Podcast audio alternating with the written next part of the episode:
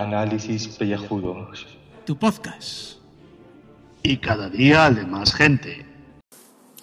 Saludos queridos contribuyentes. Eh, estamos ya en la primera parada del viaje hacia la JPod. Aquí en Siberia Gasteiz, eh, conservando el resfriado a temperatura ambiente. Lo único así reseñable, aparte del tema Espinosa, que lo están usando para calentar el, el circuito y tener a gente emputecida y así guarra para empezar a, a, sacarse los puñales de la espalda, pues eh, poco más, poco más. Es deciros lo único. A continuación escucharemos varios audios de Julio Podkenovi, a ver si pillo por ahí por banda a alguien de los que vayan aterrizando hoy en el piso patera que hemos organizado para esta JPod. Y eh, recordaros a todos que el regreso de la Pocilga, gracias a Lopécico Frikis Studios, ya lo está disponible con su número 18.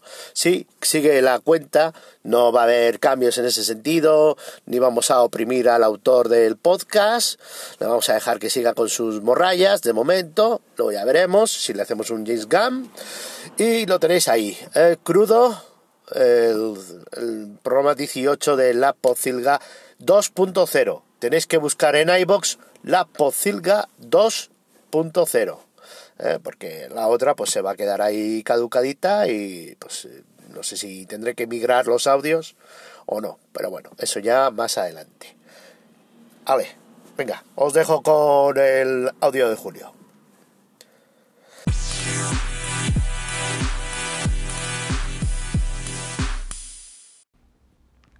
Pero vaya panda de hijos de puta que tenemos de colaboradores.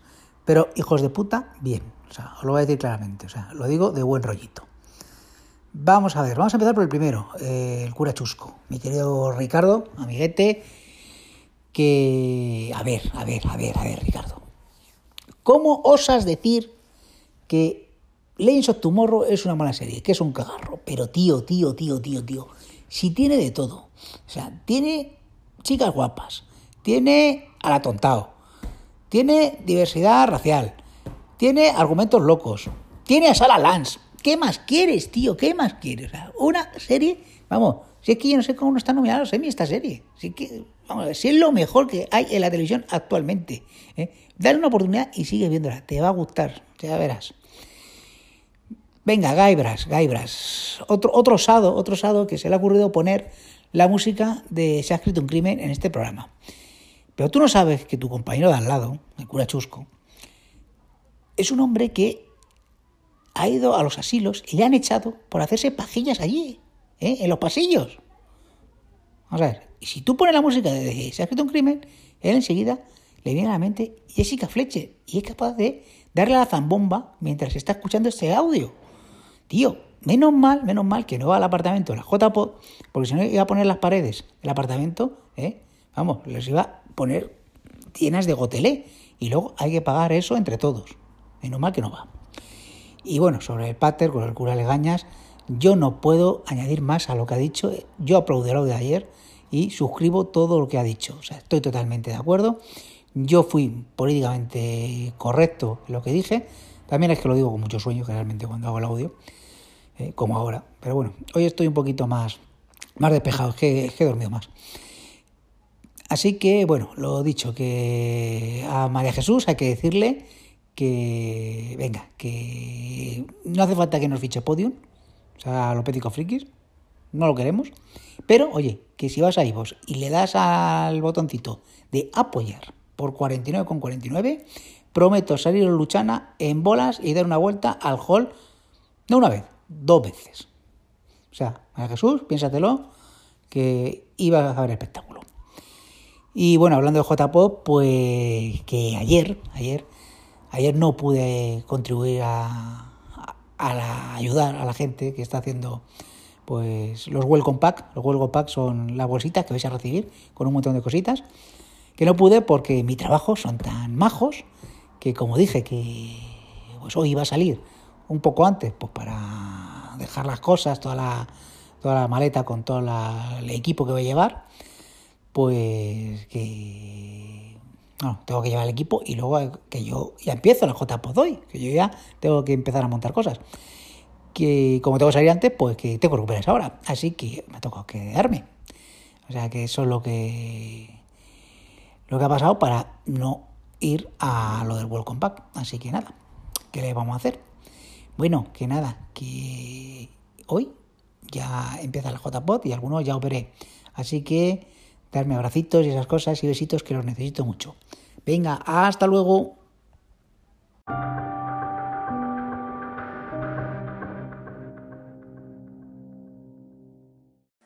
Bueno, pues ya estamos instalados en el piso franco de Madrid. Lo de Franco es por otras cosas, no penséis, no penséis, que ya os veo las caras, veo las caras. DC Legends of Tomorrow, el 2x12. Creo que es 2x12, si no llevo mala cuenta. Camelot 3000. Buah, capitulón entrañable. Después de haber, pues eh, me cago en el puto móvil de los cojones. Hombre, anda, que se puede parar y poner... Me... Joder, voy a quitar el sonido. Espera, espera, espera un momento. Bueno, a ver si ya ahora. Pues aquí lo que ocurre es que eh, pues hay un, un quick time de estos, un, unas vibraciones por ahí que detectan de dónde puede estar un trozo de la lanza de Longinos esta y resulta que está en el año 3000 y viajan para allá. Pero ¿qué ocurre?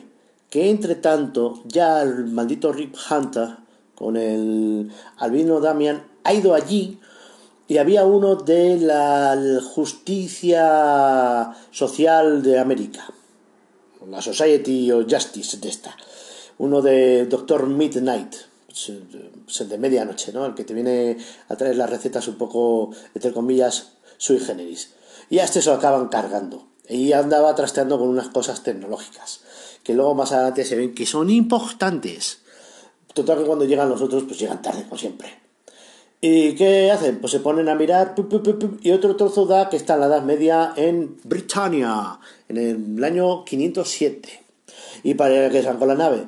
Y resulta que se topan con, con unos caballeros armados ahí. Y el Atom Tau, de Capitán Atom, este Ray, pues el tío, como le gustaban las novelas de caballería, estaba todo flipado. Ay, no sé qué, el del caballero del rey Arturo, no sé qué. Pero resulta que es caballera. Es la Ginebra de Ginebra, la reina, con armadura. Una tía guapa, guapa. Total, este cae rendido a los pies, vamos, a los pies del caballo incluso. Les llevan ahí a Camelote y se monta un holgorio, jabalí, asado y tal. Y allí está Merlín. Bueno, primero está el rey Arturo también, no sé. Y el, el Nate este, el, el Steel, Stein Steel, el, inoxidable, flipa porque es estudiador y todo esto son leyendas. Está, esto es un mal sueño, ¿no? ¿Y quién está allí? Patatún Merlín. Pero Merlín es una tía buena, que es Stargirl. Cágate lorito. Y es otra de la Justice Society of America que está ahí defendiendo un trozo de, de la lanza esta del destino, de las pelotas. ¿Qué ocurre? Que de mientras han estado desapareciendo pues todos los caballeros de la mesa redonda. Por eso la Geneve tuvo que ponerse casco y, guanteletes de estos y armadura y tirar palmillas porque ya no quedaba nadie. Y es porque el Darm Damien este y el de las pelotas el Rui Hunter, el cabrón de chaquetero, pues andan recopilando a la peña metiéndoles por el culo casi no es por el culo, pero bueno, pues en las sienes, unos chismes que les hacen perder la voluntad. Y está creándose un. hay una. vamos, un ejército de hojalatas. Así que al final la confrontación es inevitable. El atontado casi se juega al cuello y la palma, y la Geneva esta, pues carrea como la que más, porque el rey Arturo, pues acaba siendo un títere. títere. Entre mientras eh, consiguen el trozo de, las, de la lanza y se la llevan. Y evidentemente, gracias al viejete de las gafas, al Jackson 5 de, de Firestone y el Rory de la pistola soplete, consiguen eliminar el factor mental del control. Y se hacen con, con, el ejército. Los ganan, los machacan, el Damien escapa por patas y al Rui Hunter lo, lo secuestran y lo meten en la nave. Y de mientras la Geneva eh, pues, eh, hace eh, unas, un flirteo con Sarah Lance Alot. El chiste es que es genial. O sea, Los guionistas la han clavado. El cliffhanger es que, claro, Rick Hunter conoce la Wave Rider perfectamente y Gideon le va a ayudar. No lo sabemos. Hasta mañana. Mañana probablemente no haya This is Legends of Tomorrow, porque con esto de la JPod no podré verlo. Os aviso.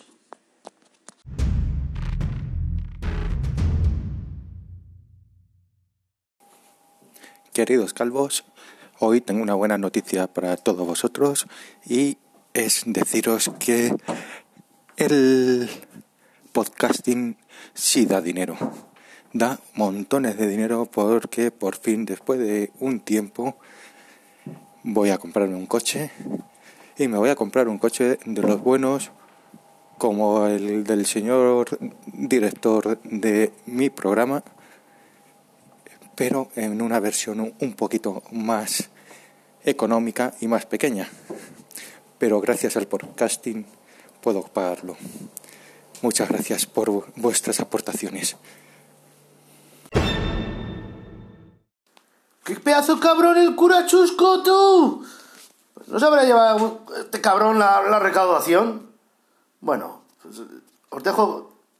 Este mensaje suyo ha entrado en extremis. Os dejo con PJ Cleaner. PJ Cleaner es uno de los más grandes podcastings de la podcastera, podcaster o lo que sea.